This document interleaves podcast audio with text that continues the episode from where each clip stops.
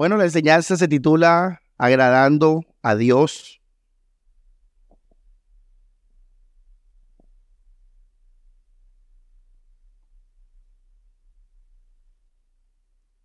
Hemos hablado de esto dentro de varios mensajes y son puntos que tenemos que reforzar, son fundamentales. Y hoy vamos a hablar un Vamos a hablar toda la hora de esto. Como les digo, lo hemos hablado en prédicas dentro de prédicas. Pero vamos a hablar toda la hora dedicados a el tema de agradar a Dios.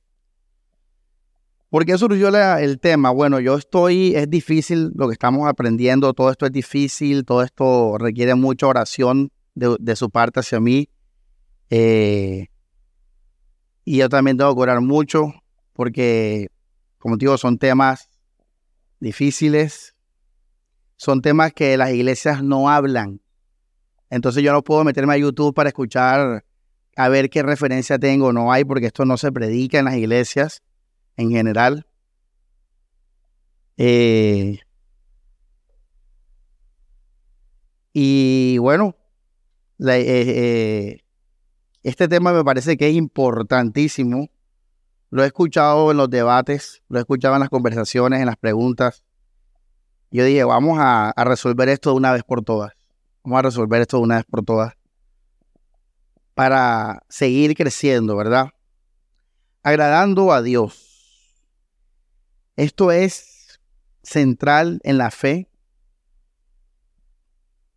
Yo le decía a Mari ahora que en camino que todo lo que hacemos eh, como religiosos lo hacemos por agradar a Dios. Por eso les digo que esto es central en todas las fes del mundo. En todas. Esto es central porque todo empieza a que dice Alá, que dice Jehová, que dice Jesús, que dice Dios. Y a partir de ahí el hombre empieza a obedecer, ¿verdad? Entonces, es central saber desde la Biblia cómo se agrada a Dios y sobre todo desde el Nuevo Testamento. Porque recuerden que hay un grupo que se llama como judíos que viven bajo el Antiguo Testamento y también ellos tienen una forma de escritural de agradar a Dios, una forma que viene por la escritura, este del Antiguo Testamento. Entonces, vamos a empezar el recorrido, hermanos, Vamos a empezar el recorrido en el nombre del Señor con la guía del Espíritu Santo. Vamos al libro de Hebreos capítulo 1, agradando a Dios y empezamos a, construir el camino. Dice la palabra Hebreos 1.1, es importante diferenciar cuando se habla de Dios y cuando se habla de Jesús, cuando se habla del Espíritu Santo. Cada uno tiene un papel diferente. Y aquí dice, ¿cómo empieza el versículo 1 de Hebreos 1? Dios. ¿Ya ven? Y la predica, ¿cómo se llama hoy? Agradando a Dios, a Dios el Padre, no, no al Hijo ni al Espíritu Santo. Dios, habiendo hablado muchas veces y en muchas maneras en otro tiempo a los padres por los profetas, en estos postreros días nos ha hablado por su Hijo. Miren qué importante es esto. Y esto lo, lo, lo vimos hace como un mes, una prédica. El Padre les pregunto, ¿el Padre ha hablado? Y todo empieza con la palabra de quién? De Dios. La palabra de Dios. Dice, a quien, por su Hijo, a quien constituyó heredero de todo, por quien asimismo hizo el universo. Está hablando ahora de Jesús. Y el cual siendo el resplandor de su gloria, esto es importante. O sea, al Padre nadie lo puede ¿qué? ver nadie lo puede conocer, pero viendo a Jesús podemos ver a quién? A Dios, exactamente. El resplandor de su gloria, de su amor, de su misericordia, de su voluntad, de su poder. Todo eso lo vemos en la vida de Jesucristo. Y la imagen misma de su sustancia, o sea, Jesús es Dios. No hay que temer como que, hey, agradar a Jesús es obedecer a Dios, para nada, porque son lo mismo dice, quien sustenta todas las cosas con la palabra de su poder, habiendo hecho la expiación de nuestros pecados por sí mismo, se sentó a la diestra de la majestad en las alturas. ¿Qué significa que Jesús está sentado a la diestra del Padre? Significa que Jesús es Dios y que Jesús tiene toda la aprobación y tiene todo el mérito y la complacencia de Dios. Eso es lo que significa que está sentado a la diestra del Padre Celestial. Entonces es muy importante esto. Ahora vamos al capítulo 3 de Hebreos, verso 10. Disculpe, disculpe, no, no, 3, 10, no. Eh, vamos al 2, estamos leyendo el 2, 3 y ahora vamos a leer el 2,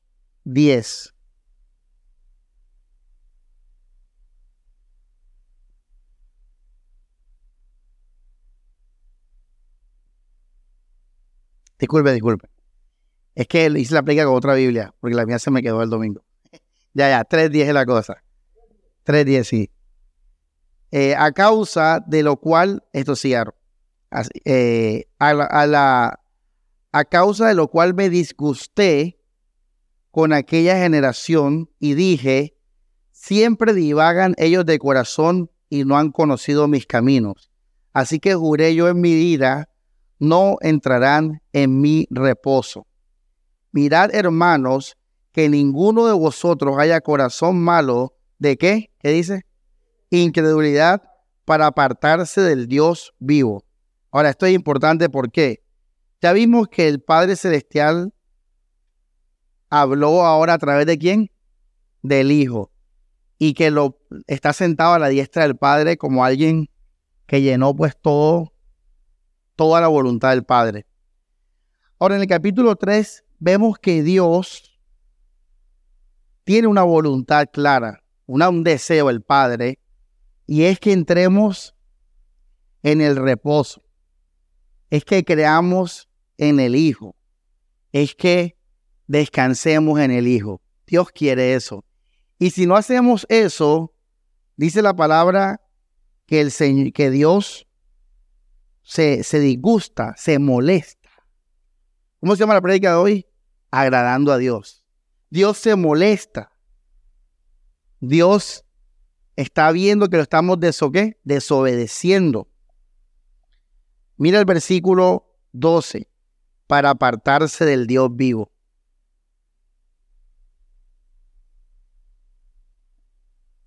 No agradamos a Dios cuando nos apartamos de Él, de su voluntad del Hijo. Vamos ahora sí al capítulo 4 de Hebreos, verso 11, dice, procuremos pues entrar en aquel reposo, 4.11, que ninguno caiga en semejante ejemplo de qué? De incredulidad. Quiere decir que cuando nosotros no aceptamos al Hijo, estamos siendo incrédulos frente a quién? A Dios. Por eso Jesús en los evangelios muchas veces dijo, el que no me oye a mí, el que no viene de mí, el que no cree en mí, tampoco cree o viene o es de Dios. Porque la voluntad de Dios es el Hijo. Y Jesús dijo, si ustedes de verdad creyeran en Dios, también creerían en mí. Por eso él, él dijo, ustedes son hijos del diablo, porque el que es de Dios cree en mí, porque esa es la voluntad del Padre. Ahora el autor dice, a, bueno, a, los de hebreos acá dice, hey, no sean incrédulos, no sean desobedientes. Vamos a agradar a Dios. Vamos a hacer la voluntad de Dios, del Padre. Porque la palabra de Dios, verso 12, es viva y eficaz. ¿Qué quiere decir eso?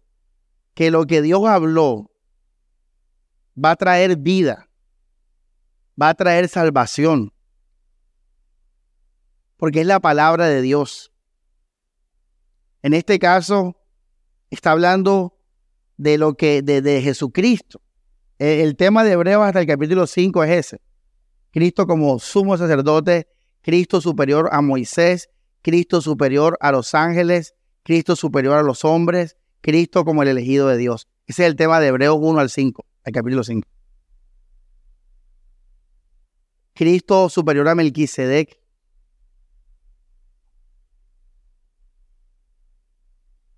Dice, la palabra de Dios es viva y eficaz. En otras palabras, hermanos, lo que Dios nos diga es vivo, trae vida y edifica. ¿Y qué nos dijo Dios? Nos dijo Jesús. Verso 13. Y no hay cosa creada que no sea manifiesta en su presencia. Antes todas las cosas están desnudas y abiertas a los ojos de aquel a quien tenemos que dar cuentas. Por tanto, fíjense, o sea, por lo anterior, teniendo un gran sumo sacerdote que traspasó los cielos, que dice, Jesús. O sea, lo, lo, de la palabra de Dios vive y eficaz y más penetrante, todo eso es para el punto del 14. Es para creer en Dios y creer en el Hijo. Y dice, por tanto, teniendo un gran sumo sacerdote que traspasó los cielos, Jesús, el Hijo de Dios, retengamos nuestra profesión. Versículo 16. Acerquémonos pues, que dice, confiadamente al trono de la gracia, para alcanzar misericordia y hallar gracia para el oportuno socorro. ¿Por qué él utiliza este lenguaje? Porque en el antiguo pacto para tú ser perdonado, ¿qué tenías que hacer? Ir y presentar el sacrificio.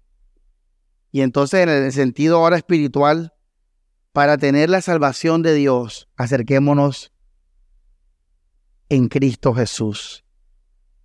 Acerquémonos por el sacrificio del Hijo, para hallar gracia,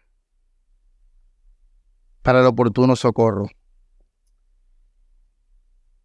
Con estos textos les quiero mostrar que que Dios quiere que recibamos, que confiemos, que creamos y que vivamos por el, Hijo. Vamos al Evangelio de Juan capítulo 12. Juan, sí. Juan 12, verso 28, dice, Padre, glorifica tu nombre. Mucha, vamos con calma aquí. Esto es una oración de adoración, una oración de alabanza, una oración de agradar a Dios. Y Jesús dice, Padre, glorifica tu nombre. Que Dios el Padre sea glorificado, que Dios el Padre sea agradado. Y dice después, entonces vino una voz del cielo que decía, lo he glorificado y lo glorificaré otra vez.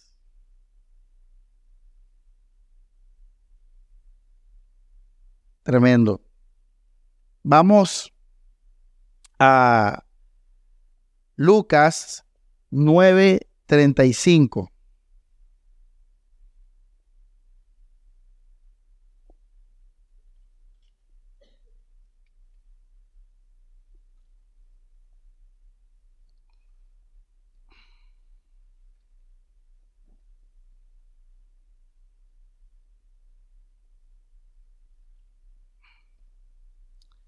Dice, y vino una voz desde la nube que decía, este es mi hijo que amado, en el cual yo que tengo complacencia.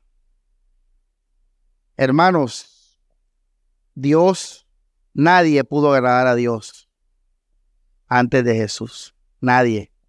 Ni siquiera su amado David lo pudo hacer yo creo que de, los más grandes hombres de Dios está David. Y podemos decir que también está Abraham. Y, nadie, hermanos, nadie agradó completamente y perfectamente al Padre Celestial.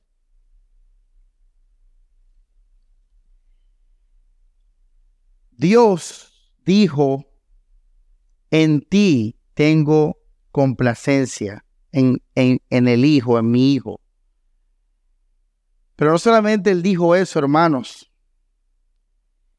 Si usted llega a conocer algún día a un judío o un, una persona de esa, le puede dedicar esta enseñanza.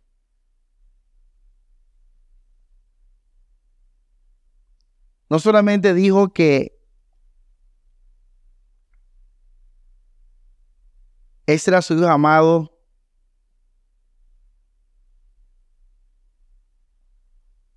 Sino que también dijo a él que oíd.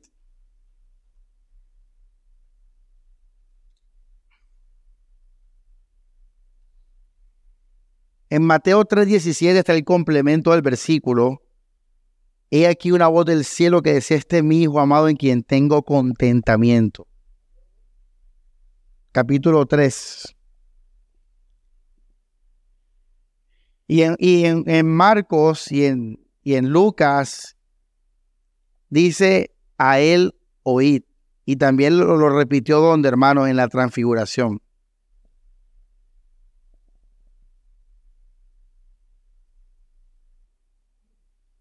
Vamos a segunda de Pedro 1.17.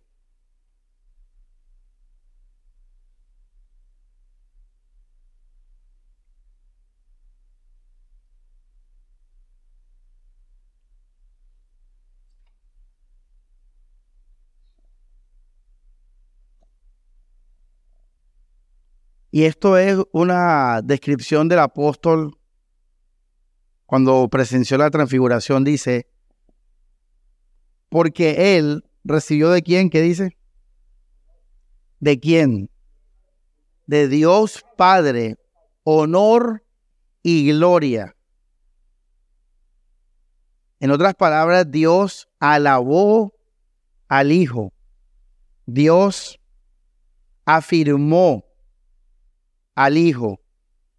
Dice honor y gloria cuando le fue enviada de la magnífica gloria una gran voz que decía, este es mi Hijo amado en el cual tengo contentamiento.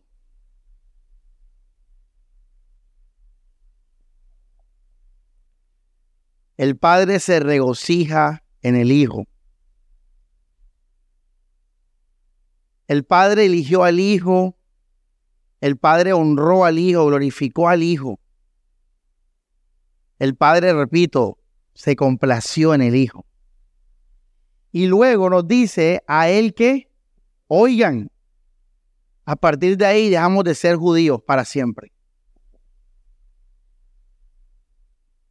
Porque si Dios no dice eso, tenemos que seguir cumpliendo el antiguo pacto.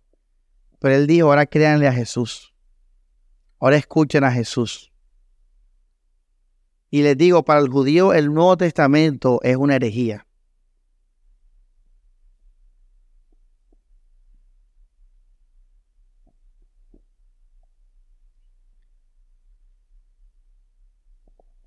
Vamos ahora, teniendo claro que Dios Padre dijo a Eloí, vamos a Juan 15, versículo 8.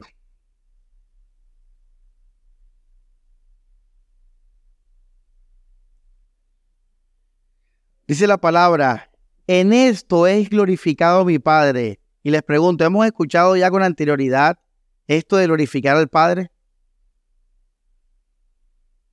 Cuando Jesús dijo, ¿verdad? Que tu nombre sea glorificado y Dios dijo, ha sido y lo seguirá siendo.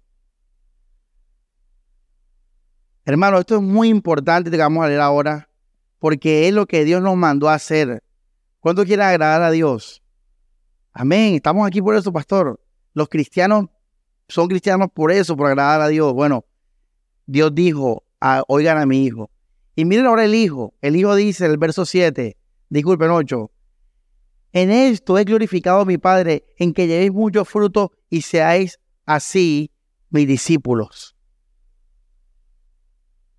Como el Padre me ha amado, como el Padre me ha aprobado, como el Padre me ha honrado, como el Padre, me ha glorificado, como el Padre me ha amado, así también yo os he amado. Permaneced en mi amor. Si guardáis mis mandamientos, si guardáis qué, mis, los de Jesús. Él no está hablando de la ley. Y ahorita vamos a ver eso, la diferencia entre la ley y la ley de Cristo. Son dos, dos cosas diferentes. Allí está hablando algo nuevo, porque la ley es vieja. La ley se conocía ya hace rato. Por eso Dios dijo a él oíd. Él no dijo, escuchen de nuevo a Moisés y Elías. Dice, si guardan mis mandamientos, permaneceréis en mi amor, como también yo he guardado los mandamientos de mi Padre y permanezco en su amor. Este verso 12, este es mi mandamiento, que os améis que unos a otros.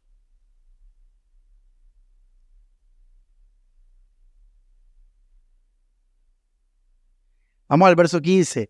Ya no os llamaré siervos, porque el siervo no sabe lo que hace su Señor, mas os he llamado amigos, porque os he dado a conocer todas las cosas que he oído de quién. O sea que la voluntad de Dios es lo que acabamos de leer. La voluntad del Padre Celestial es hacer lo que Jesús nos acaba de decir. Es que seamos sus discípulos llevando fruto. ¿Y somos, cómo somos sus discípulos? Guardando sus mandamientos, que es que nos amemos los unos por los otros. Verso 12, este es mi mandamiento. Jesús dice mis mandamientos y todo el mundo se imagina 20. No, es uno solo. Ámense como yo los he amado, hermano. Vamos a Juan, ahí mismo 15, Juan, Juan, a Juan, versículo, bueno, ya lo leímos el 12. Vamos al verso, y esto que viene ahora es importante porque es el señorío de Cristo. Vamos al 14, dice, vosotros sois mis amigos si hacéis lo que yo os, ¿qué? ¿Qué dice? ¿Os qué? Mando. Tú quieres ser amigo de Cristo. Tú quieres ser amigo, tú quieres hacer la voluntad de Dios. Bueno, hay una orden. Hay una orden, iglesia. ¿Se acuerdan de esa prédica? Ahí estaba eso, ¿verdad? Señorío de Cristo. Hermanos, vamos al versículo 17, muy importante. Esto os que os mando, ¿qué dice? Que os améis unos a otros. Que os améis unos a otros. Eso es lo que el Padre Celestial desea. Vamos al libro de Efesios, capítulo 1, verso 5.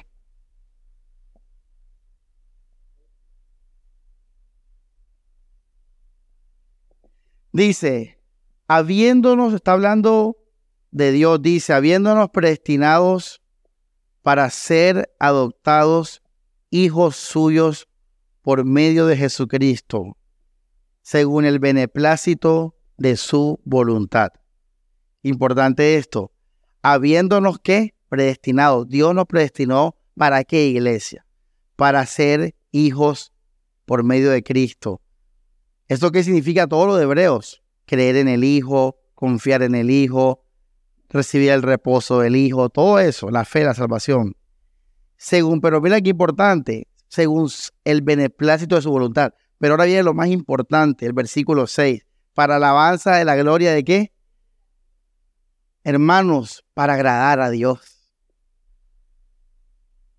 Tú quieres agradar a Dios, a Dios agrada recibiendo al Hijo.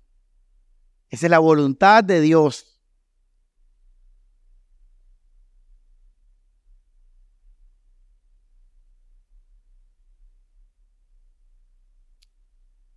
Vamos al muy importante el 6 para la base de la gloria de su nombre. Vamos ahora a Hebreos de nuevo, capítulo 10. Hablando también de nuevo de Dios.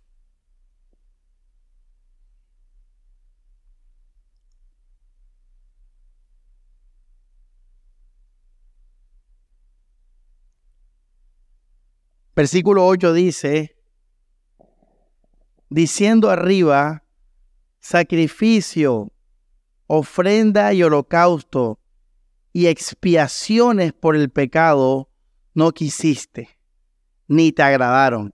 ¿Hemos hablado de agradar a Dios? Sí, verdad. Todo lo que llevamos hablando de glorificar y agradar a Dios es creer en el Hijo y después que dice que no, y después que dice el Hijo, que nos amemos, etcétera, que vivamos en su amor.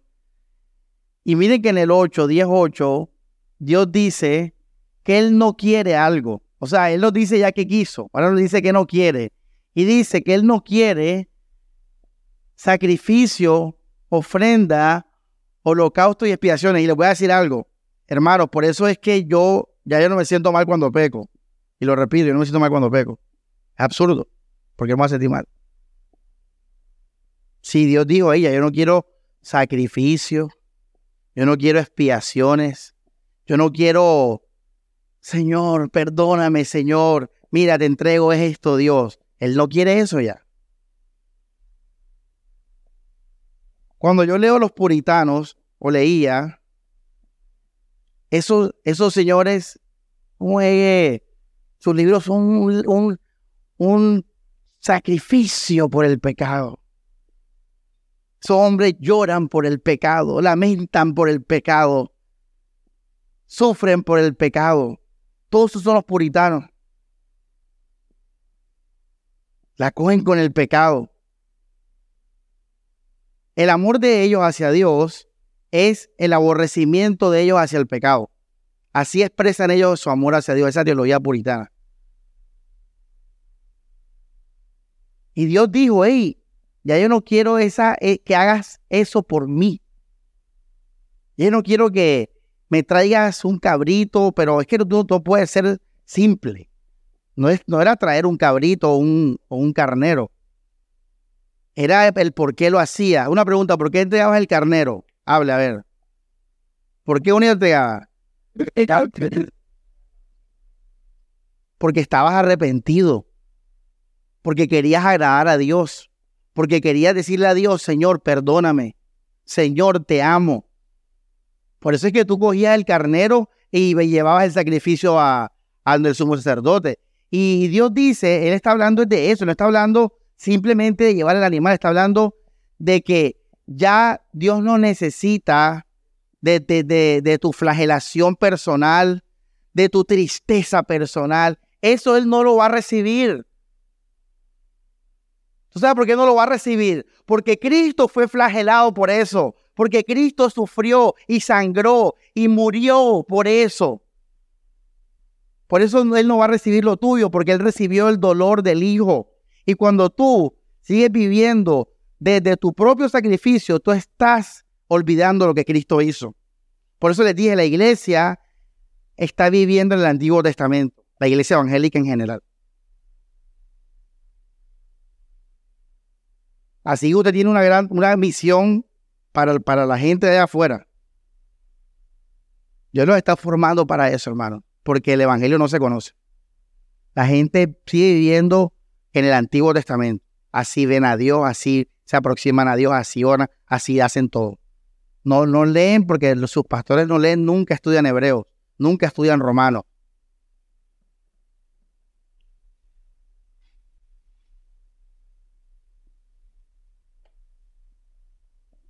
Leo de nuevo. Sacrificio, ofrenda y holocausto por el pecado no quisiste, ni te agradaron. Oye, Samuel, ¿tú te sientes mal cuando pecas? No, yo no me siento mal. Y entonces, ¿qué haces cuando pecas, Samuel? Yo enseguida miro la cruz y recibo la gracia de Dios y recibo el perdón de Dios y recibo su amor y lo glorifico. Y le doy gracias a Dios. Y le digo, Señor, gracias por amarme siendo un pecador. Porque mi pecado me muestra que soy un pecador, pero al mismo tiempo veo cómo tú me amaste. Eso es lo que yo hago cuando peco. Veo la gracia de Dios. Seguramente sí hay, hay, una tristeza impulsiva que tratamos de sentir, pero estás en la gracia, hermano. Esa tristeza enseguida dura como dos segundos, porque enseguida la palabra de Dios en tu mente convierte eso en gozo. Porque Cristo murió por eso, hermanos. Y lo repito, Cristo sufrió por eso, hermanos. Cuando veas Semana Santa, cuando veas las películas esas de la muerte de Cristo, recuerda que él sufrió para que tú gozaras él sufrió para tu paz. Él sufrió para tu paz. Por eso Dios se agrada cuando tú tienes paz en el Hijo. Ahí agradamos a Dios, pero lo normal era ahora. Seguimos leyendo. Ahí en Hebreos capítulo 10, versículo 9. Entonces dijo, he aquí vengo para hacer, oh Dios, tu voluntad. quita lo primero para establecer qué? Lo postrero. En esta voluntad somos santificados mediante la ofrenda del cuerpo de Jesucristo. Lo que acabo de decir. Entonces, como les decía, en la teología puritana, ellos aman a Dios aborreciendo el pecado. Así no, eso es antibíblico, eso es una doctrina de demonios, por muy puritana que sea. Es una doctrina católica sin imágenes. Uno agrada a Dios, hermano, no aborreciendo el pecado. Uno agrada a Dios recibiendo la gracia del Hijo. Uno agrada a Dios recibiendo la gracia del Hijo. Uno agrada a Dios recibiendo el amor del Hijo. Uno agrada a Dios recibiendo el perdón en el Hijo. Así agradamos a Dios, hermano.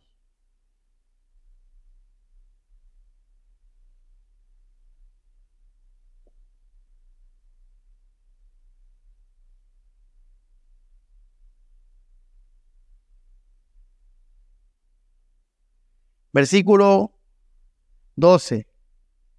Pero este, habiendo ofrecido por los pecados un solo sacrificio para siempre, se ha sentado a la diestra de Dios. Miren cómo, hermano, la obra de Cristo glorifica a Dios. La, gloria, mira cómo la obra de Cristo lleva, nos lleva a la aprobación de Dios cuando nos dice que Cristo se sentó a la diestra del Padre Celestial. Vamos al libro de Efesios de nuevo, capítulo 2, versículo 8. Dice, porque por gracia sois salvos por medio de qué? ¿Qué dice ahí? De la fe. Y esto no de vosotros, pues es don de Dios, no por obras para que nadie se gloríe. Hermano, la palabra salvación aquí resume todo lo que hemos hablado de recibir a Jesucristo y recibir la vida soy. Recibir la redención, la resurrección y la comunión. Todo eso lo resume ahí. Y dice la Biblia que nosotros todo esto lo recibimos por medio de qué? De la fe. ¿Y viene de dónde viene esa fe, hermanos? Del que estamos hoy tratando directamente, del Padre, de Dios. Y dice, no por obras. Entonces, hermanos, agradar a Dios no tiene nada que ver con obras. No vuelvas a equivocarte con eso. No vuelvas a pensar así. No vuelvas a, no vuelvas a hacerlo. Porque la Biblia dice que toda la voluntad del Padre que es en el Hijo es mediante qué? La fe, no por las obras, para que nadie se lo ríe. Claro, hermano, es como lógico, ¿verdad? Si Dios dijera, bueno, el que no roba me agrada, cuando tú no robes, yo te pregunto, ah, ¿quién agradó a Dios ahí? Tú, porque no robaste. Pero eso no es así. El único que agradó a Dios fue Jesucristo. ¿Y tú cómo agradas a Dios? Pues recibiendo y confiando en la obra de Cristo, ya. Aunque yo no robe, ya Dios no recibe eso. Ya eso dio a Dios, porque ya Dios dijo, en Él, en mi Hijo, tengo que ya suficiente complacencia, contentamiento. Adiós. Imagínate los mormones que toda su teología se basa en agradar a Dios, o sea, en, el sentido con las obras. Por eso ellos, para ti tomar gaseosa, eh, eh, da igual, ¿verdad? Tomar o no tomar, para ellos no, eso es muy serio. Porque para ellos, ellos están haciendo todo eso para agradar a Dios para agradar a Dios. Así, iglesia, agradar a Dios es vivir en el Hijo, es recibir la vida Zoe por medio de la fe. Agradar a Dios es vivir en el Hijo, es recibir la vida Zoe por medio de la fe. Esto es por el Espíritu hacia la mente. La carne para nada aprovecha el Espíritu que da vida. Agradar a Dios, repito, iglesia, es vivir en el Hijo para recibir el Zoe por medio de la fe. Eso es lo que dice la Escritura. Y esto es espiritual, esto es por la mente. Vamos a Gálatas 3. Por eso Pablo dice lo que dice acá. Pablo dice en el 3.2. Esto solo quiero saber de vosotros. ¿Recibiste el Espíritu por las obras de la ley o por el oír de qué? De la fe. ¿Sí ven? ¿Sí ven? El don de Dios es por medio de la fe, es por el Espíritu, no es por las obras de la ley.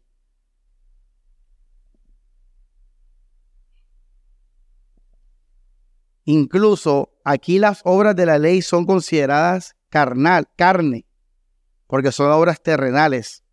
Verso 3. Tan necios sois, habiendo comenzado en el Espíritu, o sea, la fe, ahora perfeccionéis por la carne las obras.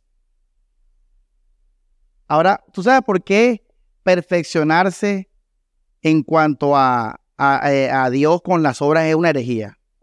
Porque eso es carne. Y Romanos 8:8 dice que la carne no puede agradar a Dios. Hermanos, hay una, hay, una, hay una teología que se llama teología metodista. Y esa teología enseña que un cristiano eh, es salvo siempre y cuando confirme con sus obras y como evidencia hay un, nuevo nacimiento a través de una segunda evidencia, como los apóstoles, que ellos creyeron en Jesús, pero después vino qué? Pentecostés. Bueno, ellos creen que uno se convierte y tienes que hacer obras así buenas y luego vas a tener una nueva, un nuevo encuentro donde va a haber dones del Espíritu y ahí entonces tú dices, bueno, soy salvo. Y a partir de ahí entonces el Espíritu Santo te va a capacitar para cada día más en tus obras perfeccionarte. Y esa es la santidad de la mayoría de la iglesia evangélica. Eso es una herejía porque en Cristo Jesús no hay nada que perfeccionar. Si tú dices que hay que perfeccionar algo en cuanto a la salvación y a la, a la santificación, tú estás haciendo una herejía. Estás diciendo que Jesús no hizo eso y los adventistas creen esa herejía. Los mormones, los testigos de Jehová, los evangélicos, pentecostales, los carismáticos creen esa herejía. Lo que se perfecciona no es nada relacionado a la salvación. Eso fue hecho y consumado una sola vez y para siempre. Hebreos 10 lo dice. Jesús lo dijo. Lo que se perfecciona es el nivel, es el nivel de influencia y de afluencia que tiene eso en tu mente y en tu corazón. Eso sí se perfecciona. Por eso estamos hablando de consagrarnos. Porque no, no es lo mismo tu consagración hoy a un año después. Un año después tú vas a pensar más en Cristo, vas a conocer más de Cristo, vas a estar conectado más con Jesús, va a ser más difícil desconectarte de Él, etc. Eso sí se perfecciona. Todo en la mente, todo en el espíritu. Y sí, eso da resultado de obras, es verdad, obviamente. Sí hay un cambio que se puede ver externamente. Pero ojo con, la, con el orden. Entonces Pablo dice, o sea, ustedes recibieron al Espíritu y ahora están perfeccionando en la carne, o sea, cumpliendo las obras de la ley. Pero dice, no, está equivocado. Ya Jesús hizo todo eso. Tú tienes que ahora que crecer en tu mente conectada con el Hijo, conocer más al Hijo, orar más, estar más metido en esa realidad para que pues vivas más en ella y la expreses más. Pero ya Jesús hizo todo. En otras palabras, el que se perfecciona, en lo que se perfecciona, pastor, ya entendimos, ya entendieron, bueno. Eh, Vamos a Romanos 13, verso 8, 9. En eh, versículo dice, no debáis a nadie nada, sino amaos unos a otros, porque el que ama a su prójimo ha cumplido la ley. Porque no cometerás adulterio, no matarás, no hurtarás, no dirás falso testimonio, no codiciarás, y cualquier otro mandamiento se resume en esta frase, amarás a tu prójimo como a ti mismo. El amor no hace mal al prójimo, así que el que ama cumple la ley. Y si yo, yo les pregunto ahora, hermanos, aquí, aquí en estos tres versículos, ¿qué otro, cómo más se ve la ley? ¿Cómo, cómo más se ve la ley en estos versículos? A ver.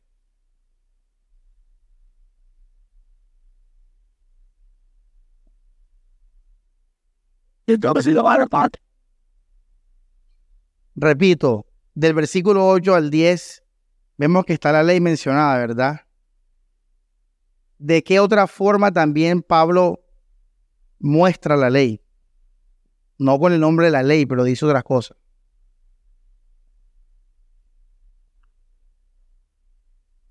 Oye lo que dijo José, fruto de la carne. O sea, se fue a Gálatas y, me, y cambió, en vez de decir, ni siquiera dio obras de la carne, cogió el fruto que es para el espíritu y lo metió ahí en la carne. ¿Cómo que tú dices, Paola, Dios mío, qué? Ayúdalo. Y a mí también, Dios mío, ayúdame. Hermanos, voy a repetir, Pablo dice, hey hermanos, cumplen la ley, eh, que ama al prójimo cumple la ley. Y después dice, ¿por qué qué? Dice, nada, ta, ta, ta, ta, ta, ta, Dice, todo esto se resume en amar al prójimo. O sea, el, la otra forma es que Pablo muestra la ley es diciendo, no matarás, no adulterarás, no dirás falso testimonio. Eso es la ley. O sea, en esos tres versículos la ley es la ley y la ley es no matarás, no cometerás adulterio. ¿Ya me entienden? Ahí también, eso también es la ley, no solamente los corderitos y los sacrificios. También es esto. Si tú piensas agradar a Dios por medio de esto, por medio de no matar y no robar, pues no es, no es, no es la perspectiva correcta. La perspectiva correcta es amar. Y cuando tú amas, ojo, cumples la ley. Vamos a, explicar esto ahora. Jesús nos dijo en Juan 15 que ámense. Ahora, para entender esto mejor, lo que les dije al comienzo, hay dos leyes en nuestras vidas. Hay dos leyes. Está la ley del antiguo pacto, representada fundamentalmente con los diez mandamientos. Ahí, ahí podemos resumir la ley, digamos la ley mosaica. Eh, agradarás a Dios sobre todas las cosas, no, te, eh, no serás idólatra, el sábado, toda la parte de ir con Dios, lo del 1 al 4, y luego la segunda mitad es el prójimo. No robarás, no adulterarás, no hablarás mal de tu prójimo, no codiciarás, ¿verdad? No matarás. Ya. Y ahora vamos al libro de Gálatas para ver la segunda ley. La segunda ley está en el versículo, vamos al 6.2, que alguien lo diga, por favor, mientras me recargo aquí.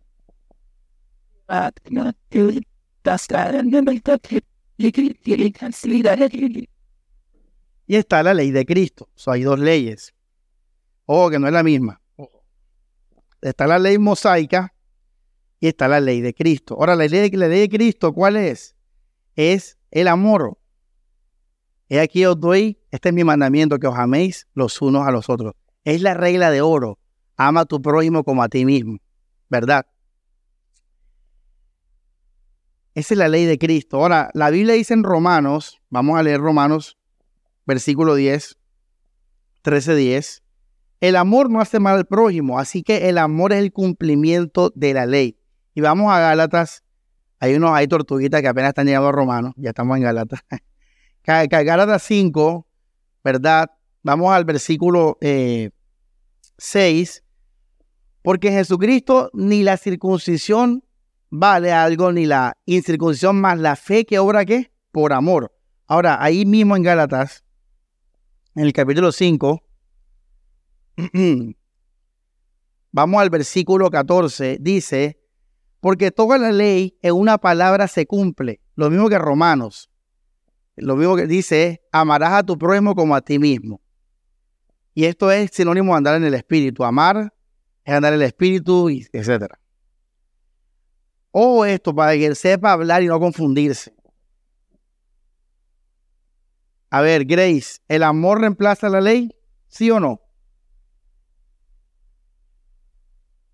No, exactamente. No, que el amor reemplaza la ley. Estás equivocado. La ley déjala ahí, que esa es la ley. Y la ley de Cristo es la ley de Cristo. ¿Qué hace el amor?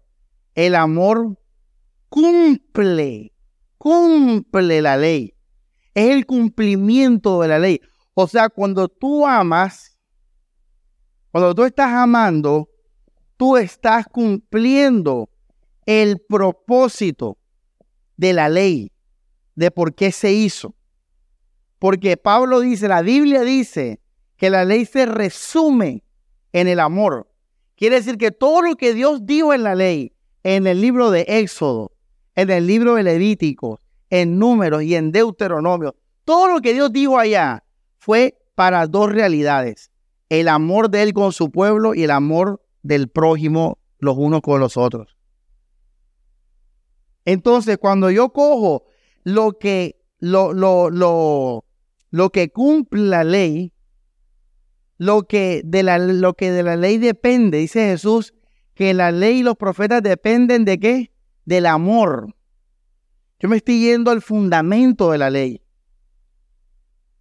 ¿Por qué esto era importante en el contexto de Pablo? Porque en esa época la gente todavía que cumplía qué? La ley.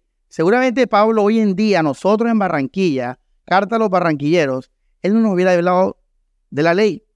Hay carta donde él no habla de la ley. A ver, ¿qué carta no habla de la ley? Ah. ¿Quién dijo Corintio? ¿Quién es yo? Bien. Agrego ahí bien. José, no. Eh, Corintio, por ejemplo, y ahora me pregunta, ¿Corintio en qué contexto, eh, a qué región queda esa región? Allá, Grecia. Esos tipos no tienen nada que ver con la ley.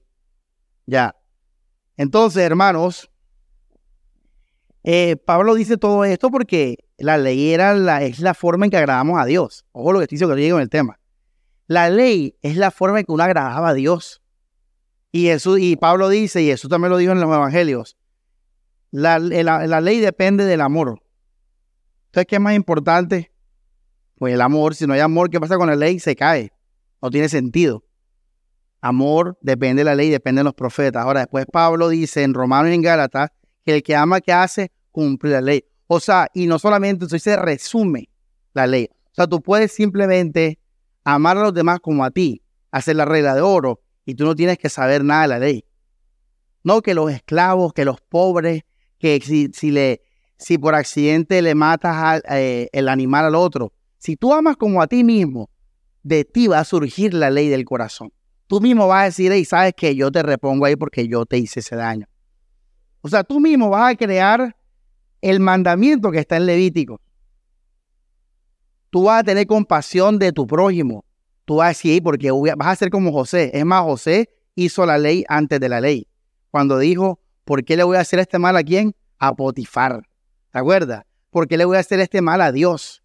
O sea, él actuó antes de la ley, pero actuó con la ley la ley no deja de ser. La ley siempre va a estar con nosotros. Simplemente que ahora su fundamento y su cumplimiento se está dando a través de qué? Del amor. Ojo esto, iglesia, que es muy importante esta terminología. Entonces, la ley de Cristo cumple la ley. Ahora miren esto que chévere. Una pregunta. ¿Qué significa ser justificados por Cristo? significa que por su justicia, por su cumplimiento de la ley, por su justicia, ¿verdad? Ahora tú tienes el privilegio de recibirla. La justicia del Hijo es imputada a ti.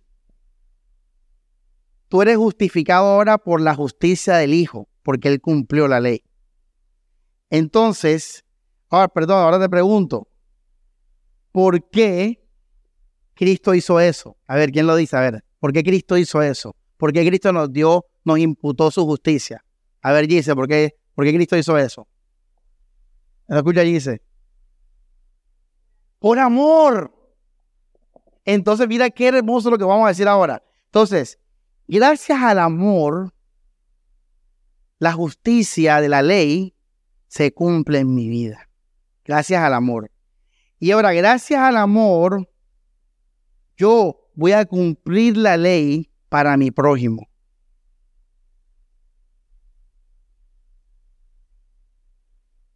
Jesús cumple la ley para nosotros y nosotros cumplimos la ley cuando damos ese amor hacia los demás. Voy a repetirlo. Jesús cumple la ley para nosotros y nosotros cumplimos la ley cuando damos ese amor por el cual recibimos nosotros la justicia y la ley a los demás. Tremendo. Así cumplimos la ley. Lo repito. Lo vamos a repetirlo, dale. Vamos a repetirlo. Por amor Cristo me dio la ley a mí, me la cumplió. Y yo, por cumplir la ley, voy a amar al hermano.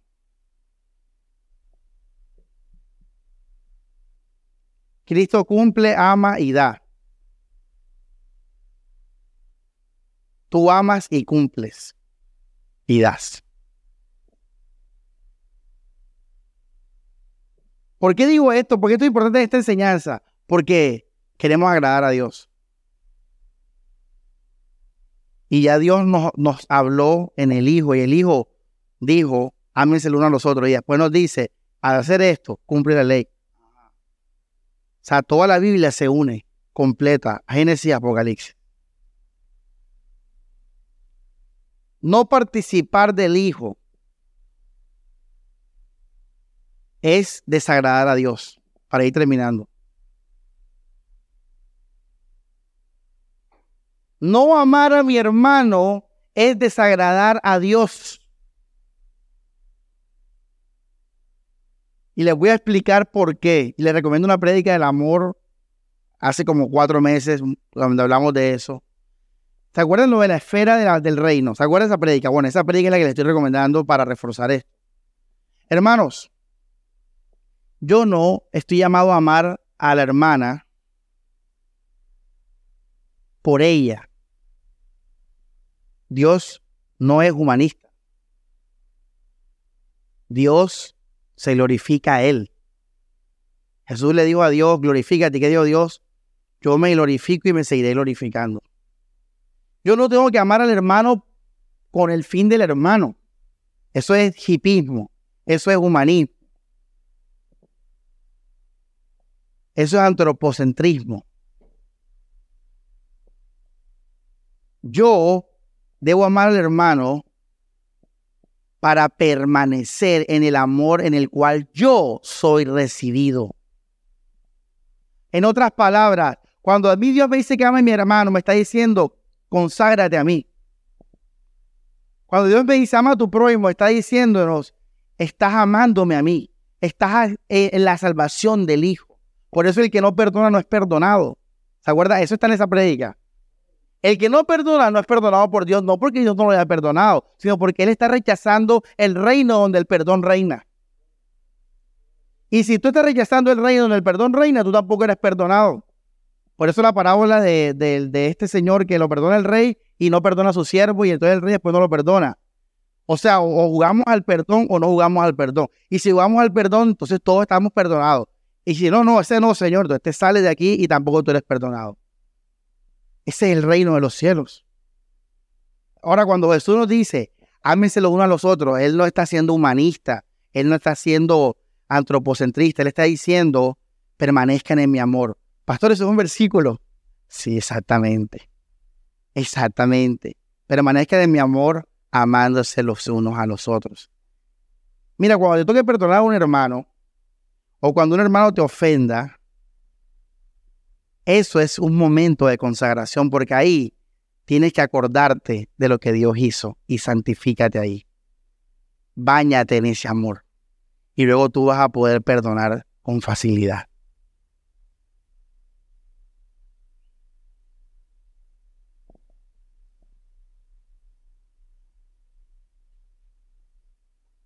Por eso dice, recibió a Cristo, a los demás como Cristo nos que nos recibió. O sea, antes de recibir al otro, estás conectado con esa salvación en tu vida. Perdona porque Cristo te perdonó. Antes de perdonar, tú estás conectado con Jesús.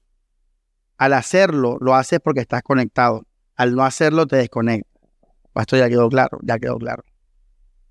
Por eso es que es tan importante amarnos los unos a los otros.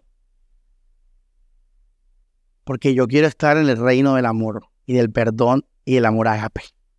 Y permanecer ahí, en el reino de los cielos.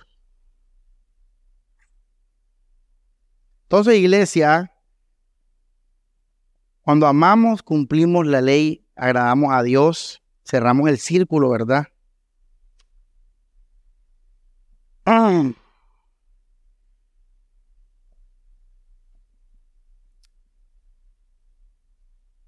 Para terminar, les voy a, a regalar un punto más empieza con esta pregunta. ¿Por qué los temas en el Nuevo Testamento son tan diferentes el uno del otro? Yo sé que ustedes nunca se han preguntado eso. Para preguntar eso tienen que tener un nivel de meditación tibetana, budista. No es tanto en ese nivel. Pero algún día verán acá por qué, porque se hablan cosas diferentes en los libros del Nuevo Testamento. ¿Qué tibetana? Del Tíbet, del Tíbet, hermano. No entendieron el otro que tibetana, algo así. Porque allá están los monjes meditando en el Tíbet. Bueno. Eh, ¿Tú sabes por qué, hermanos? Porque, y esto que voy a decir es importantísimo, es brutal, brutal.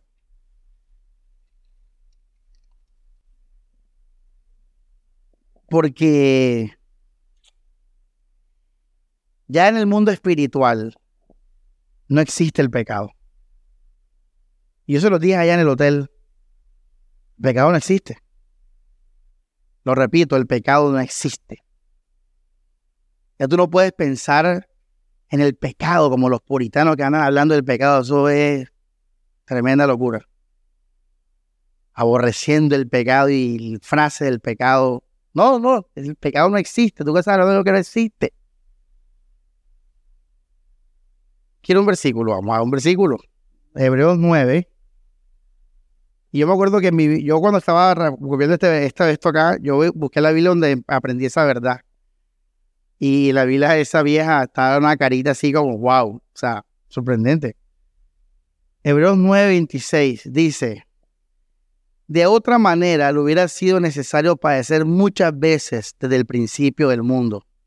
Está hablando de la muerte de Cristo. Pero ahora en la consumación de los siglos se presentó una sola vez por el sacrificio de sí mismo, ¿para qué? ¿Qué dice? Para quitar el pecado. El griego de quitar el pecado ahí es acabarlo, destruirlo, desaparecerlo. Una pregunta, ¿hace cuánto Cristo murió? ¿Hace cuánto Cristo murió, iglesia? Hace dos mil años en, tiempo terrenal humano. Pero en el mundo espiritual, Cristo venció el pecado. Hace dos mil años, Cristo, nosotros fuimos testigos, la, la humanidad del acto que refleja esta realidad. Pero en Cristo Jesús ya el pecado eso fue destruido, iglesia, anulado igual que el diablo. Entonces, un cristiano maduro o que está madurando ya no piensa más en el pecado, eso no existe. Por eso es que, eh, a diferencia del antiguo pacto, donde se había unas leyes para todo en general, en el nuevo pacto, cada carta, cada libro es subjetivo a lo que estaba ocurriendo en la comunidad. En otras palabras, el antiguo pacto sale del, del grosso para el particular. Salen los profetas diciendo una palabra para Israel. Sale la ley para el pueblo de Israel. Pero en el nuevo pacto, los asuntos particulares llevaron a escribir la carta. En otras palabras, del particular surge el grosso. En otras palabras, si este joven de Corintios no se hubiera acostado con la, la madrastra, eso no existiera hoy en la Biblia. Si los tesalonicenses no estuvieran dudando de la venida de Cristo, esos pasajes no existieran en tesalonicenses.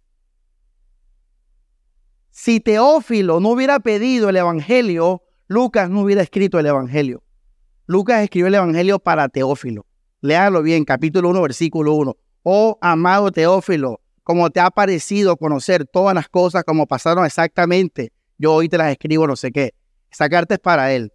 Tú le estás leyendo la que es otra cosa, pero será para Teófilo. En cambio, en el antiguo pacto, eh, la ley fue para todos. Las profetas eran para todos. ¿Ya me entienden? En el nuevo pacto, los problemas de Romanos inspiraron a, las cosas de Romanos, los problemas de Gálatas a las cosas de Gálatas, los problemas de Filipenses, de Judas. Por ejemplo, cuando empieza Judas, hermanos, os urjo a escribir de esta común salvación, porque sé que entre vosotros hay unos libertinos ahí, no sé qué, y toda la carta de Judas. ¿Sabes por qué es así el nuevo pacto? Porque como debe ser la vida cristiana, y yo se lo decía a mi hermano y a José hace, hace unas noches atrás, a mí la, para mí ya la fornicación no existe. Para mí existe José Jaime, Carmen, Paola, Morelia. Para mí no existe la fornicación, para mí existe el adulterio. Para mí existes tú. Y entonces cuando yo me relaciono contigo, entonces yo tengo que amarte. Y al yo decidir amarte, entonces allí en esa relación subjetiva contigo, entonces tal vez amarte a ti es no fornicar contigo. Tal vez amarte a ti es no adulterar contigo. Tal vez amarte a ti es no robar. Tal vez amarte a ti es todo lo que tú quieras de los pecados. Pero ellos surgen solo en relación con mi hermano o con mi prójimo. Pero fuera de eso, el pecado no existe. Por lo tanto, tú, no tienes que pensar ni, ni, ni nada con el pecado cuando tú estás a solas. Porque el pecado se tiene en cuenta es solo en relación cuando estamos con los hermanos, porque allí sí existe un mandamiento que se llama ¿qué? Amarnos. A eso sí es un mandamiento que sí tienes que pensar y vivir y hacer. Porque el pecado fue destruido en la cruz. Tú eres salvo, hermanos, tú eres salvo. El pecado, si el pecado existiera todavía, tú no fueras salvo. Cristo destruyó el pecado.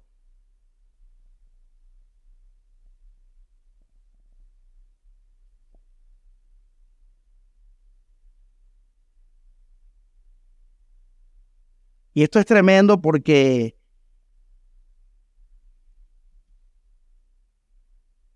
nos hace consagrarnos correctamente. Y porque nos hace vivir una fe real y verdadera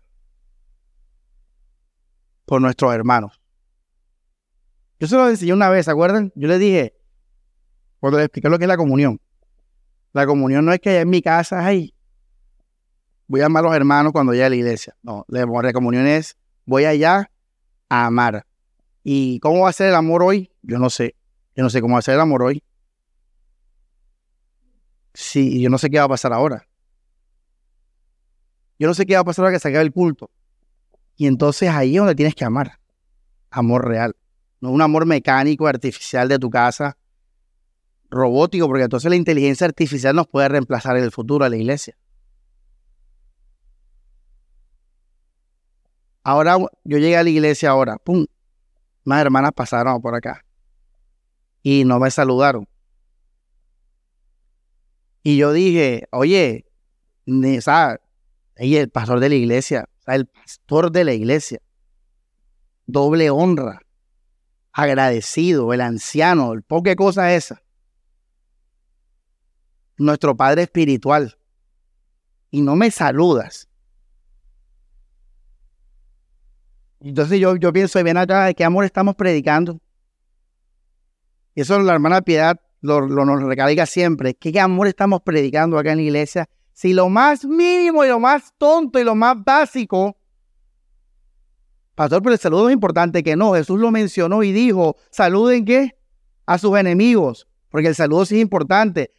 Y le hago una pregunta, si Jesús estuviera aquí en el púlpito y tú llegas acá, se te va a olvidar saludarlo. A nadie, ¿verdad? Todo enseguida, ay Jesús, Jesús, y cae de rodillas. Bueno, Jesús dice, Él es un siervo mío, llamado por mí.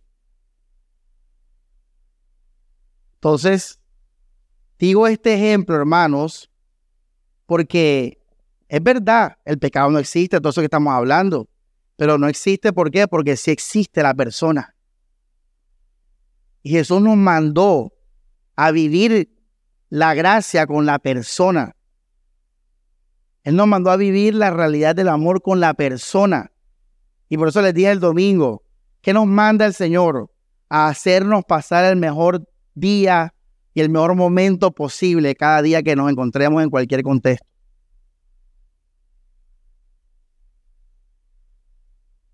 Amar. Amar es amar, iglesia es alegrar, es bendecir, es honrar, es agradecer. Por eso los esposos cristianos son los que primero tienen que dar ese ejemplo. porque eso tienen todos los amores ahí.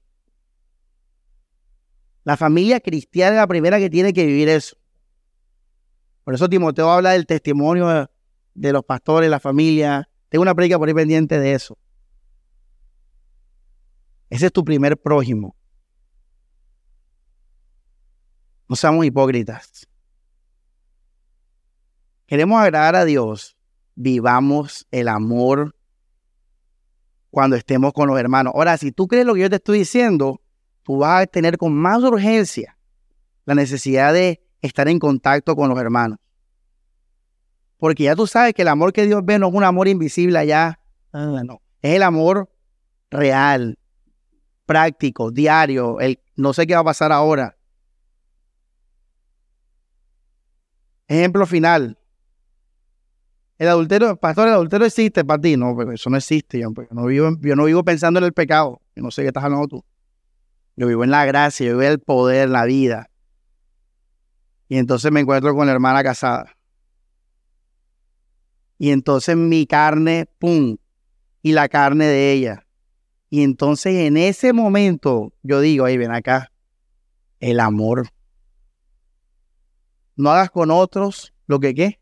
¿Te gustaría que alguien coqueteara a tu esposa? ¿Te gustaría que alguien tocara a tu esposa? ¿Te gustaría que alguien se acostara con tu esposa? Primero, regla de oro. Segundo, el marido de ella. Piensa en el marido de ella. Eso existe para mí, pero para que eso exista para mí, yo tengo que tener comunión con personas reales. Y en ese momento yo amo y vivo una fe real. Se fue la hermana casada, ya se fue el adulterio también, ya eso no existe de nuevo para mí. Yo no ahora aborrezco el pecado, no sé qué, no, yo vivo en el gozo del Señor. Y cuando viene mi hermano en mi cara, ahí yo vivo el amor. Y si viene el pecado a levantarse, la carne, ahí entonces amo y agrado al Padre Celestial. Así se agrada a Dios, iglesia. Así se agrada al Padre Celestial. Así vivimos para su gloria. Viviendo en el Hijo y amándonos con ese amor del Señor que nos amó con la regla de oro y el perdón y todas esas cosas que hemos hablado.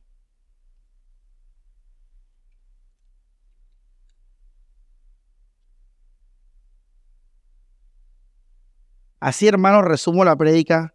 Termino ya en verdad. Escuchen esto, iglesia.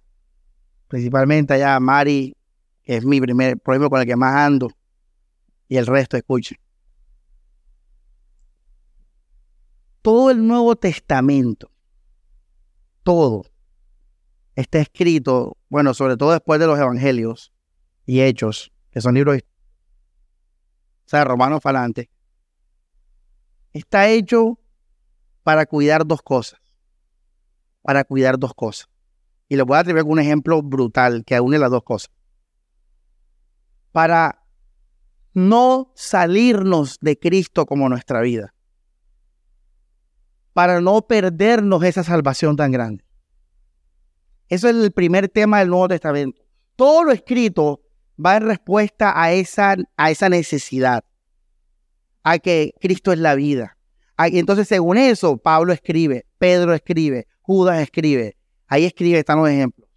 Y lo segundo, iglesia, de no salirnos de ese amor aborreciendo o siguiendo nuestro ego. Aborreciendo al hermano y siguiendo nuestro ego.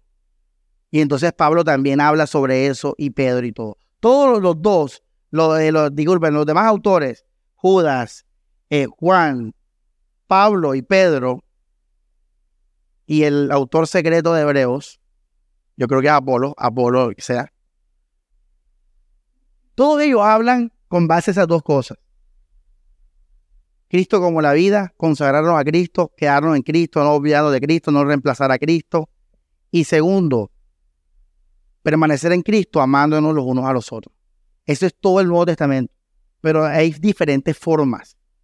En unos era la fornicación, en otros era el egoísmo, en otros era la ley, fíjense, la ley judía, en otros era eh, que Cristo no, no, resucitó, sino que era un espíritu, eso está en primera de Juan, que era una, una forma ahí eh, abstracta. Eh, eso, es toda la Biblia. Se resumen esas dos cosas. Se resume la ley, se resumen los profetas y se resume el Nuevo Testamento también. Toda la Biblia, el, el Nuevo Testamento y obviamente la ley todo también se, es la aplicación particular de esas realidades. Y te voy a terminar con un versículo brutal. Entonces, hermano, oh, que la fornicación, hombre, hermano, deje de pensar en la fornicación, que parece que anda fornicando, brother. Porque esto es esa gente, la mente tiene llena de pecado. Esa es la, una prédica que viene acá. Está pendiente esa prédica. Aquí la tengo, mira. Futuras prédicas. Ven acá, José, testigo. Ven acá. ¿Qué dice ahí? La segunda de abajo para arriba. En voz alta. Mente sin malicia. Mente sin malicia. Esos hermanos que andan pensando tanto en el pecado, esos son los primeros que pecan. Porque tienen la mente llena de pecado. En vez de tener la mente llena de gracia, llena de salvación, llena de santidad, llena del cielo, llena de Cristo, están pensando en el pecado. Ustedes saben cómo terminó la historia de los puritanos. ¿Sabes cómo terminó la historia? Sí, se te la sabes terminaron matando adolescentes y que porque eran brujas. Y, el gobierno americano dijo, cierran esa vuelta. Estos tipos se volvieron locos. Claro, porque esos tipos sirven al pecado, se vuelve uno loco. Ando uno haya la defensiva, ando uno haya asustado como cuando había COVID, ¿te acuerdas? Anda, la gente que todavía vive con el pecado en la mente, anda como con COVID espiritual. Con el alguien estornuda por ahí, mire que nivel. En cambio, el hermano que vive en Cristo vive relajado, libre, porque él, el día que va a confrontar el pecado va a ser cuando hay una persona de vida real en su cara, ahí al frente. Y ahí él dice, voy a amar.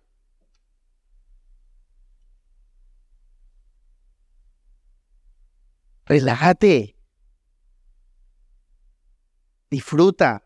dice Pablo, gozado en el Señor. ¿ah?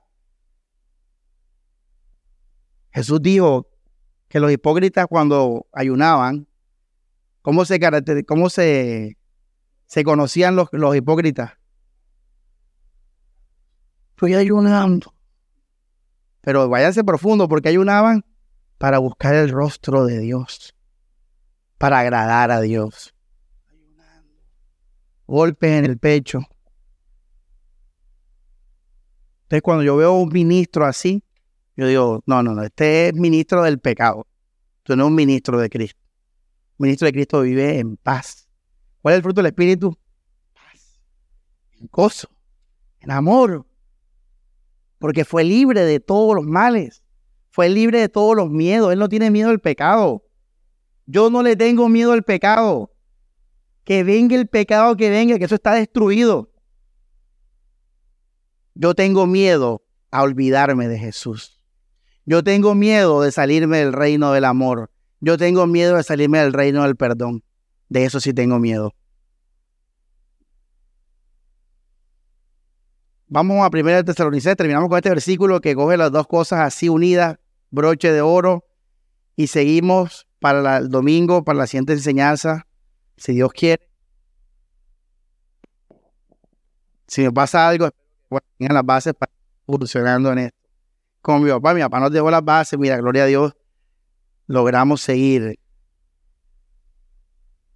sobrevivir y seguir. Ya lo tienen, Primera de Tesalonicenses capítulo 4. Esto es brutal, aquí está todo unido, dice, versículo 1. Eh, además, hermanos, rogamos y exhortamos al Señor Jesús de que la manera en que fuiste enseñados de nosotros, de cómo debéis, ¿qué, ¿qué dice ahí? Conduciros y qué dice ahí? Agradar a Dios Así que abundéis más y más. Quiere decir lo que hemos aprendido, más de Cristo y prójimo. O sea que lo que viene ahora debe ser relacionado a eso, dice. Porque ya sabéis que mandamientos os dimos por el Señor Jesús. Los mandamientos del Señor, ¿te acuerdas lo que dijo Juan? Yo os mando a qué? Os améis uno a nosotros. Porque esta es la voluntad de Dios, vuestra santificación, que os tengáis de fornicación. Hasta este momento está hablando del pecado solo, ¿verdad? Pero mira lo que dice el 4 que cada uno de vosotros sepa tener su vaso, su cuerpo en santificación y honor, no en pasión de concupiscencia como los gentiles que no conocen a Dios, que ninguno agravie ventaja de su hermano en nada, porque el Señor es que vengador de todo esto. Ahí está iglesia. Ahí no está hablando solo de la fornicación. Ahí está hablando de poner la fornicación como tu vida. Y ahí está tentando contra el punto de qué? De que Cristo es la vida. Y después está hablando de tu prójimo, de no por tu concupiscencia, no tomar ventaja de tu hermano y no usarlo y violarlo y, y etcétera, avergonzarlo, lo que sea, fornicar. ¿Ya ven? Ahí está todo unido. Ahí no se contradice con nada con lo, con lo que hablamos del nuevo pacto. Ey, no reemplace a Cristo por la fornicación y no use la fornicación eh, para destruir a tu hermano. Ya, porque Dios es vengador. Otro ejemplo, vamos a Hebreos 13. Una pregunta, ¿Dios es qué? Vengador. ¿Qué dijo Dios en Hebreos 4? Que si no, no, somos obedientes, ¿qué va a hacer Dios? No vamos a entrar en su reposo. El Padre ahí se desagrada, claro, más de Cristo y el, prójimo. Hebreos 13, permanezca, ¿qué verso 1 que dice? El amor que fraternal. No olvidéis de la hospitalidad. Acordados de los presos. Está hablando del prójimo. Y el 4 es lo mismo. Vamos al 4. Honrosos en todo el qué? El matrimonio. O sea, hermano, los matrimonios, eso es sagrado porque eso es respetarlo. Porque eso es de dos personas. Eh, en el caso clásico y primitivo de la, eh, perdón, primero de la, monogamia, etc. Y esos son dos personas. Pastor Samuel, ven acá, la Biblia dice, mira, ve, que Dios va a juzgar a los fornicarios. Una pregunta, ¿por qué Dios va a juzgar a los fornicarios? A ver, dígalo, fácil, porque fornicar es utilizar a mi prójimo para cosas sexuales. Es utilizarlo. Es abusar, es violar. Eso es fornicar. Es utilizar a una persona, un ser humano. Utilizar su alma, su espíritu, su personalidad. Algo que es tan valioso para Dios. Para que tú te sacies sexualmente y ya. Y lo dejes tirado. O la dejes tirada. Eso es fornicación. Obvio que Dios aborrece la fornicación, pero no como, repito, no como algo aislado a la ley de Cristo. Y el adulterio, pues ya les dije, ni se diga. El adulterio es la mujer de tu prójimo. Obvio que Dios aborrece eso. Ir en contra del adulterio, eh, ah, perdón, ser adúltero, ser fornicario, ¿qué es? Es no amar como Cristo me amó. Es no cumplir la regla de oro porque a nadie quiere que a su hija la abusen y la usen. Todo padre quiere que su hija tenga un hombre que la ame, que la valore, que la respete y que la haga feliz. Esa es la regla de oro. ¿Ya ves? Entonces, hermanos, el resto de la Biblia, del Nuevo Testamento, como les dije, se resume en esas dos cosas. Todo varía dinámico según el contexto. Y ahí están los ejemplos. Bueno, hermanos, dominen esta enseñanza, en verdad, estudienla. Brutal. Dios está agradado y se agrada pues permaneciendo en el Hijo. Y amar es permanecer en el Hijo.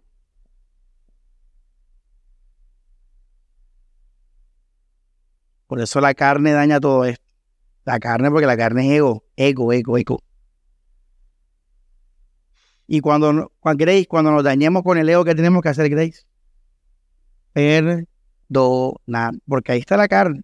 El día que tú te descuides y me descuides, vamos a, a lastimarnos. Por eso hay que orar. Yo le decía a Mari ahora, Mari, en verdad hay que orar mucho, hay que estudiar mucho, hay que alabar mucho, porque la carne, hermanos, está ahí. Y la carne, ¿sabes qué es lo peor? Que el espíritu, para estar espirituales tenemos que hacer cosas. En el sentido de enfocarnos, orar, sacar tiempo. Pero la carne no tiene que hacer nada. Ella sola va consumiendo al espíritu. Por eso es fácil ser carnal. Y ahí viene la disciplina del Espíritu, la disciplina espiritual. Para poder vivir en el Espíritu y para poder hacer la voluntad de Dios y agradar a Dios. Por eso la carne no agrada a Dios. Bueno, vamos a orar. Dios Padre, gracias por tu palabra, Señor. Hoy Dios, te damos la gloria en el Hijo. Sabemos que tú eres agradado, Señor, cuando confiamos en la obra de Cristo, en su santificación, en su justificación, en las promesas de Jesús, Señor, en la esperanza que tenemos por Jesús. Así Dios te damos la gloria. También hemos aprendido, Señor, y recordado otros que tu voluntad, Dios, es que permanezcamos en, ese, en el Hijo, en esa salvación, Señor. No, no, si no te queremos agradar, Señor, entonces rechazando a esta salvación tan grande, Dios. Gracias, Señor, porque también sabemos que te agradas cuando nos amamos, porque permanecemos en tu amor porque estamos pensando en lo que Jesús hizo por nosotros. Y así, Señor, nunca vamos a hacer mal a nuestro hermano, a nuestro prójimo, Señor. Queremos agradarte más. Tú nos llamas a permanecer en tu amor, Señor. A abundar en tu amor a través de Jesucristo. Toda la ira, Señor, tuya, la va a, la va a recibir, Señor, el que, se, el que rechazó a Jesús, el que no confió en Jesús, sino que siguió su carne, Señor. Es la gente que va a sufrir, que va a ser condenada. Porque amaron más las tinieblas que la luz, porque amaron más su ego, su carne, que tu voluntad, Señor y va a tener las consecuencias de sus decisiones, Señor, porque la carne y el pecado solo van a dar al final muerte. Por eso, Señor, que expresemos ese amor y lo hablemos a los demás para que sean salvos, Señor. Trae salvación, Señor, a tu pueblo. Haznos siempre permanecer y vivir en la salvación, Señor. Gracias porque en ti, Señor, el acta de los decretos quedó anulada. Gracias, Señor, porque el pecado que nos condenaba fue finalizado, Señor. Que demostremos eso a los demás. Que vivamos eso, Señor, esa gracia con los demás. Que Satanás fue derrotado también, Señor, por el poder de tu amor. Gracias, Jesús, por lo que hiciste, Señor. Cumpliste la ley y moriste por nosotros, para nosotros, Señor, para la gloria de Dios. Porque esa es la voluntad de Dios tú le hiciste, Jesús. Y que la sigamos haciendo, Señor, para siempre. Vivir en ti, vivir por ti, vivir para ti, Señor. Y reflejarte a ti, Jesús. Así, Dios, que nuestro ego sea pisoteado, Dios, todos los días.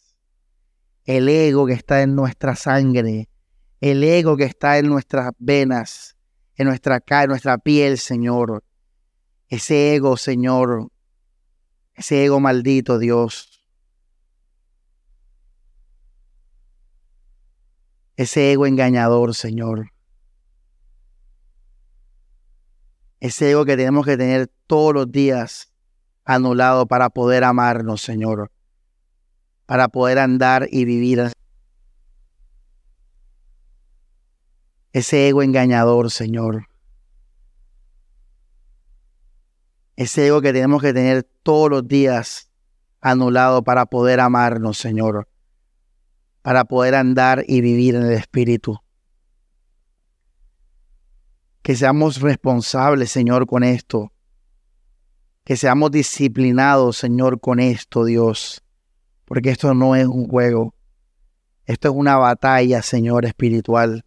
Estos son la carne y el espíritu luchando, Señor, por tener el control.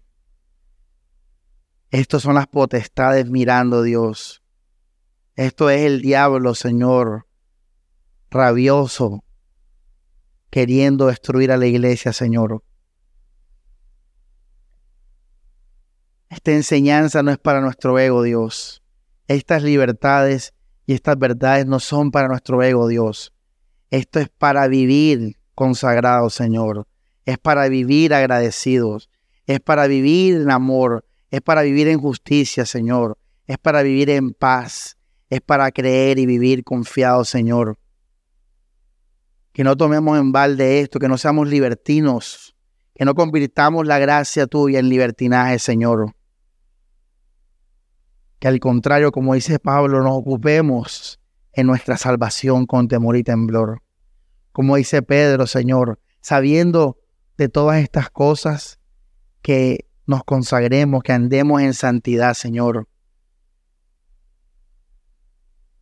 dejando el ego atrás, dejando la carne, dejando las rivalidades, dejando las concupiscencias, Señor, como los gentiles que andan en esas cosas, en la vanidad de su mente, Dios.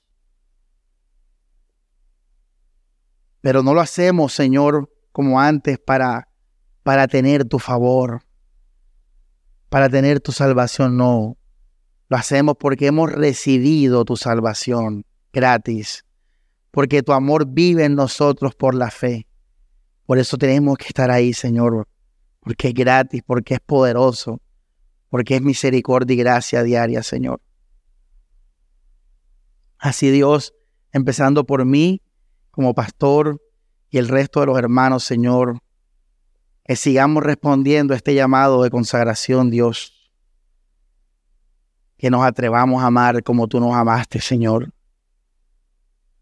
Que demos ese paso real y dejemos el ego atrás, Señor, en todas sus formas. Y sigamos para conocer más y más tu amor por la Biblia y también por nosotros, los unos con los otros, Señor. Que toda, toda idea mundana, Señor, que esté dando vueltas en la mente de los hermanos, para que se desvivan por eso, sea rechazada, Señor. Que no nos engañemos por las riquezas, por el éxito terrenal, por la popularidad terrenal, Señor. Que no nos dejemos engañar, que rechacemos esas ideas, esos pensamientos, Señor. Que tampoco ningún hermano sea engañado por el pecado, Señor, para que vuelva al pecado, Dios. No, Señor, el pecado no va a dar vida. El pecado puede traer placer, Señor. Placer momentáneo, emoción momentánea, pero después deja a uno vacío y en muerte, Señor. Y Pablo lo dice en Romanos 6, acuérdense de cómo estamos en el mundo vacío, Señor. Por eso Dios, que tampoco nos engañemos para volver a vivir para el pecado. También eso es una mentira, Señor. Que vivamos para ti, Jesús. Que vivamos para ti, Señor. Para tu gloria. Que vivamos por tu amor, Señor. Que nos ayudemos los unos a los otros con esto, Dios. Que la comunión de la iglesia se santifique con esta palabra. Porque muchas veces esta comunión, Señor, ha sido para la carne, ha sido para el pecado, Señor. Ha sido para la vanidad. Que esta comunión de esta iglesia, Señor, se santifique con esta enseñanza. Y que cuando nos volvamos a unir, a ver, a hablar, siempre nos llevemos más a, a Cristo más y más. Que nos cuidemos de no ser engañados como dice Hebreos. Cada día, Señor. ni del mundo, ni del pecado, ni de la moral, ni del ego, ni de Satanás, Señor.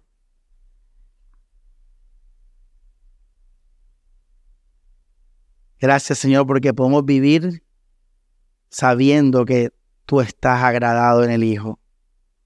Podemos alabarte y adorarte espíritu y en verdad, porque estamos obedeciéndote, Señor, confiando en Jesús, recibiendo a Jesús por la fe y reflejando esto, Señor, cada día. Así Dios te agradamos y que abundemos, como leímos ahora en Tesalonicenses, más y más en esto, Señor.